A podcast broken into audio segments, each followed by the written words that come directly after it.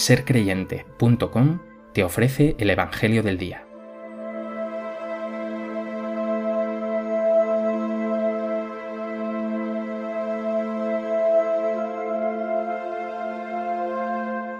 Del Evangelio de Lucas.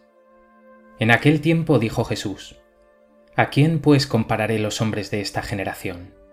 ¿A quién son semejantes?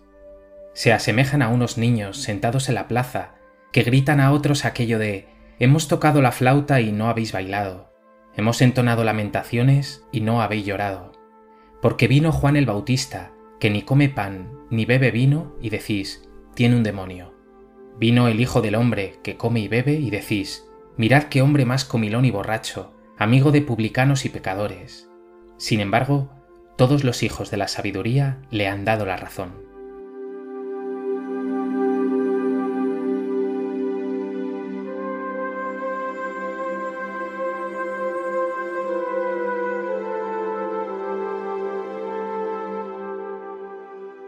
En el Evangelio de hoy Jesús recrimina a los fariseos y a los maestros de la ley haber rechazado tanto el testimonio de Juan el Bautista como el suyo propio.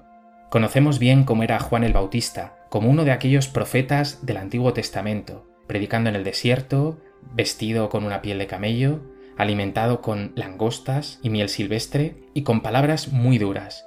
Raza de víboras, ¿quién os ha enseñado a vosotros a escapar del castigo inminente? O ya está puesta el hacha en la raíz o si no os convertís, pereceréis sin remedio. Pues bien, con este testimonio tan duro y tan radical, solo unos pocos se convierten por su testimonio y reciben el bautismo de Juan. Y el Hijo del Hombre, es decir, Jesús, con un testimonio mucho más dulce, el reino de Dios se ha acercado, convertíos y crece en el Evangelio, con palabras y obras de Dios, con sanaciones, con signos, recibe igualmente el rechazo del pueblo judío y fundamentalmente de sus líderes.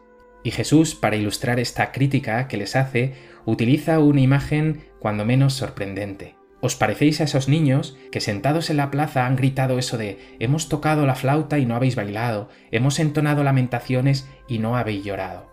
Estos fariseos y maestros de la ley no han encontrado motivo para creer en los signos de Dios, ni por medio de Juan el Bautista con su dureza y su radicalidad, ni por la palabra del signo definitivo de Dios que es Cristo Jesús. A propósito del Evangelio de hoy, me gustaría recordar, como cada día, tres puntos que me parecen sugerentes. En primer lugar, este texto es una invitación a que nosotros reconozcamos hoy en nuestra vida los signos de Dios. Dios sigue tocando la flauta para que tú bailes. Hoy Dios sigue haciéndosenos presente en el camino de la vida para que reconozcamos su presencia y nos convirtamos. O en definitiva, para que aceptemos su palabra y vivamos una vida más acorde a ella. Piénsalo por un momento cuáles son los signos de la presencia de Dios, de la música de Dios en tu vida.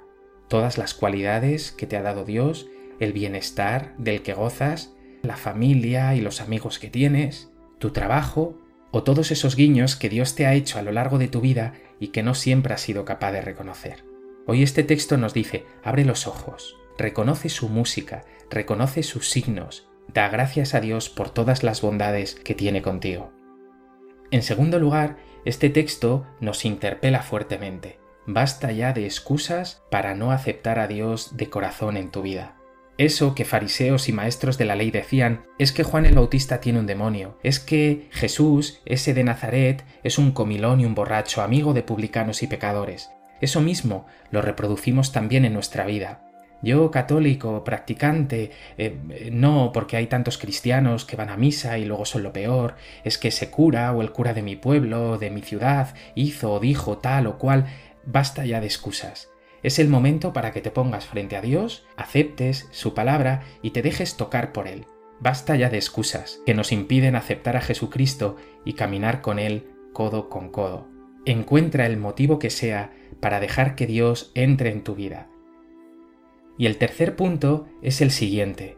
Tú también eres música de Dios para otros.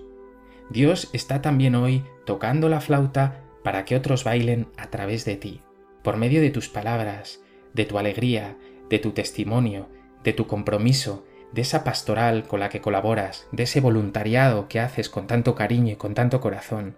Hoy Dios quiere que tú seas música buena para otros. Reconozcamos la presencia de Dios en nuestra vida con todos los signos que nos regala y además nosotros seamos colaboradores de Dios en esta obra preciosa, maravillosa de la salvación, que no es otra cosa que hacer que esta vida, regalo de Dios, sea preciosa para todos los hijos de Dios.